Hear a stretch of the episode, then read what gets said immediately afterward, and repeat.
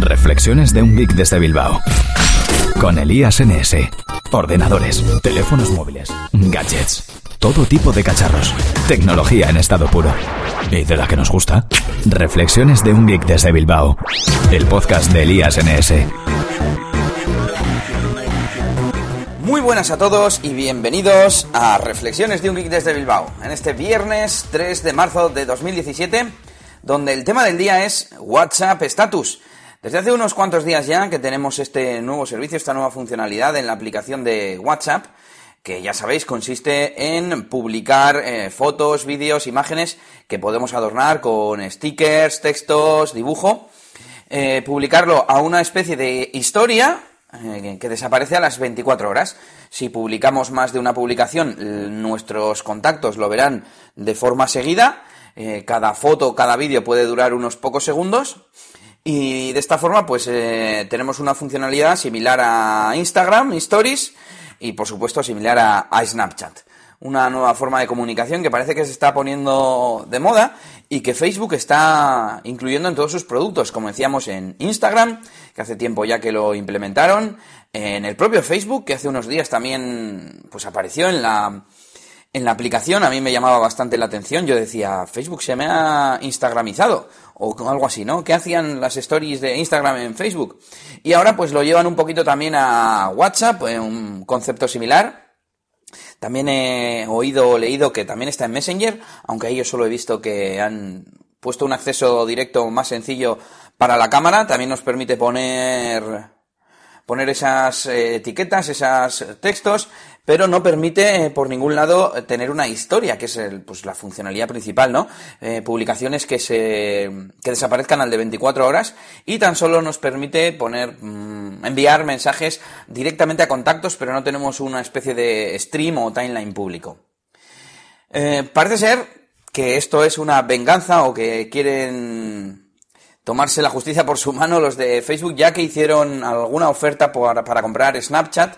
Y, bueno, como sabemos, Snapchat rechazó la oferta y ahora Facebook parece que se quiere vengar, como decíamos, ¿no? Ya veremos, ya veremos en qué desemboca esto. Yo creo que el, tipo de usuario de Snapchat es muy diferente al tipo de usuario de los productos de Facebook, más, pues al tener eh, un mercado tan grande, el usuario medio es un, un usuario normal, población civil, como se suele decir, y, creo que Snapchat puede mm, sobrevivir perfectamente. Bueno, vamos a ver, ¿quién puede ver estas publicaciones, estas historias, estos estados de WhatsApp? Por defecto, mm, lo verán todos nuestros contactos.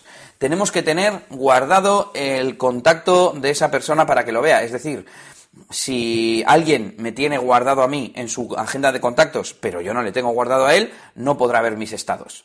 Es más, si él no tiene guardado mi número en su agenda, pero yo sí le tengo guardado a él, él podrá ver mis estados porque yo le tengo agregado a mis contactos. Algo así como que he autorizado que es un contacto de mi confianza y por tanto WhatsApp estima que, que puede ver nuestros estados, igual que puede hablarnos, ¿no? Hace unos días, cuando salió esta funcionalidad de WhatsApp estados, eh, lo comentaba yo con un amigo y decíamos que nos imaginábamos que el contacto tendría que ser mutuo, que tanto yo como la otra persona tendríamos que tenernos en la agenda, pero parece ser que no es así. Al de unos pocos días me envió una captura de pantalla que decía, mira, pues me acaba de salir un estado de una persona que no tengo en mi agenda y que me sale pues con el número, ¿no? Y parece ser que, es así como funciona. No obstante, tenemos unos controles de privacidad. Eh, cuando aparece la primera pantalla mm, anunciando la funcionalidad como tal en la aplicación, nos informa de que tenemos controles de privacidad y que podemos ajustarlos. La opción por defecto eh, es que todos nuestros contactos vean esa publicación, ese estado. La siguiente opción es una especie de lista negra que dice todos mis contactos, excepto, y por ejemplo podemos quitar de ahí, pues no sé, a nuestro jefe, por ejemplo, a nuestros compañeros de trabajo. Y la última opción es una especie de lista blanca que dice lo contrario, ningún contacto excepto, y entonces metemos ahí a las personas que quieran, eh, que queramos que vean nuestros estados, que vendrían a ser pues las más allegados, ¿no? Nuestros mejores amigos o nuestros familiares, nuestra pareja, etcétera. Y, bueno, ¿cómo está resultando esta nueva funcionalidad? ¿Qué contenidos estoy viendo en los estados de, WhatsApp de mis contactos? Bueno, me llama la atención, mmm, tendría varias, mmm, varias cosas que comentar.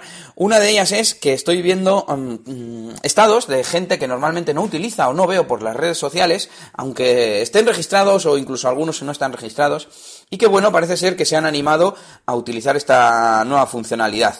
Eh, estoy viendo por aquí, por aquí, en la lista de estados algún contacto, por ejemplo, de trabajo, del tema DJ, que ni le tengo agregado en Facebook ni nada. Y bueno, pues estoy viendo sus estados. Eh, como siempre, muchas cosas que, muchos tipos de contenido que, que, no me interesan, que no son relevantes y que en un entorno normal no me lo compartirían, pero como no utilizan los, las opciones de privacidad que hemos explicado hace un momento, pues al final pasa esto, que esto ya es una queja eh, constante por mi parte que algún día explicaré. Eh, quiero hacer un, un vídeo que se llame Estás haciendo, estás usando mal Facebook y no lo sabías, explicando todos los errores que comete la gente que llega a un nivel extremo. Pero bueno, esto será tema de, de otro, de otro vídeo de otro podcast. Eh, ¿Qué más estoy viendo aquí en mi lista, mi lista de estados? Estoy viendo que, claro, al no poder recompartir el estado de otro, al tener que tener esa imagen en, en, en el teléfono, eh, ya sea un meme, una imagen que hayamos buscado por internet o una foto, pues la gente está compartiendo más contenido propio y menos contenido basura. Es algo mm, que me está gustando. Como decía, también gente que eh, con la que no tengo contacto normalmente y que estoy viendo sus estados y bueno, pues me está resultando interesante. Eh, pero bueno, yo no estoy utilizándolo, bastante tengo ya con WhatsApp Stories, con Facebook, con Twitter. Y, y, bueno, pues seguiré echando un vistazo a los estados de vez en cuando. Que por cierto, tenemos controles para silenciar a un contacto, es decir, yo tengo aquí tres silenciados ahora mismo. Eh, pues eso, algún contacto del que no me interesa ver eh, su contenido y cuando estamos viendo la historia podemos eh, pinchar en el menú superior y nos deja silenciarla. ¿Qué más nos deja hacer? Creo que con pulsación eh, prolongada en el listado también. Exactamente.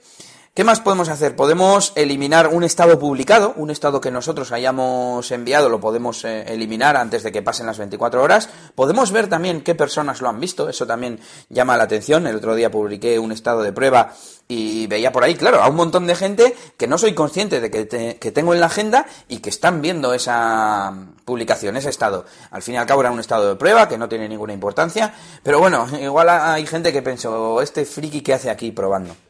Y por último, una cosa que me ha gustado es que se pueden responder a las historias. Eh, lo que me ha gustado es que se hace de forma privada, no es un comentario. Eh, bueno, al igual que en Instagram Stories, tú puedes mm, responder, responder al autor, ¿no? Al fin y al cabo. Pero me gusta eh, la palabra que han utilizado, responder, porque te lleva, yo creo que va a incitar a la gente, o podría incitar más a la gente, a empezar una conversación, ¿no? Porque voy a entrar en Instagram Stories y abajo, que casi no se ve, pone enviar mensaje. Y en realidad, pues no es lo mismo responder que enviar mensaje. No se sabe a quién estás enviando un, ese mensaje. Sin embargo, responder estás, mmm, tiendes a pensar que estás respondiendo al emisor de, de ese estado o de esa publicación. Y bueno, pues en general me ha parecido un experimento interesante. No sé a dónde quieren llegar con esto esta gente de Facebook. Eh, tampoco lo está usando demasiada gente, al menos de mis contactos. Al principio hubo un poco más, los primeros días, un poco más de movimiento, pero ahora no veo nada de movimiento por aquí. Yo creo que, que este tipo de funcionalidades, de contenido efímero y demás, es para usuarios más hardcore, para gente que esté más al día a día en Internet.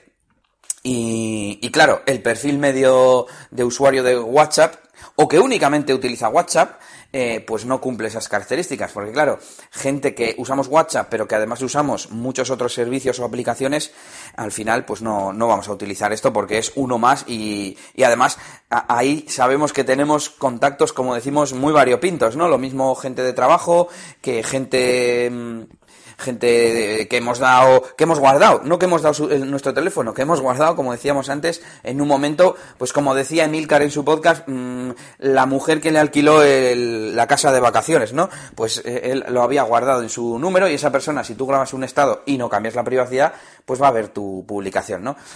Entonces al final creo que va a pasar un poco desapercibido y, y nada, pero le seguiremos la pista a estos WhatsApp status o estados de WhatsApp Y os dejo el enlace al artículo de ayuda de WhatsApp en las notas del episodio.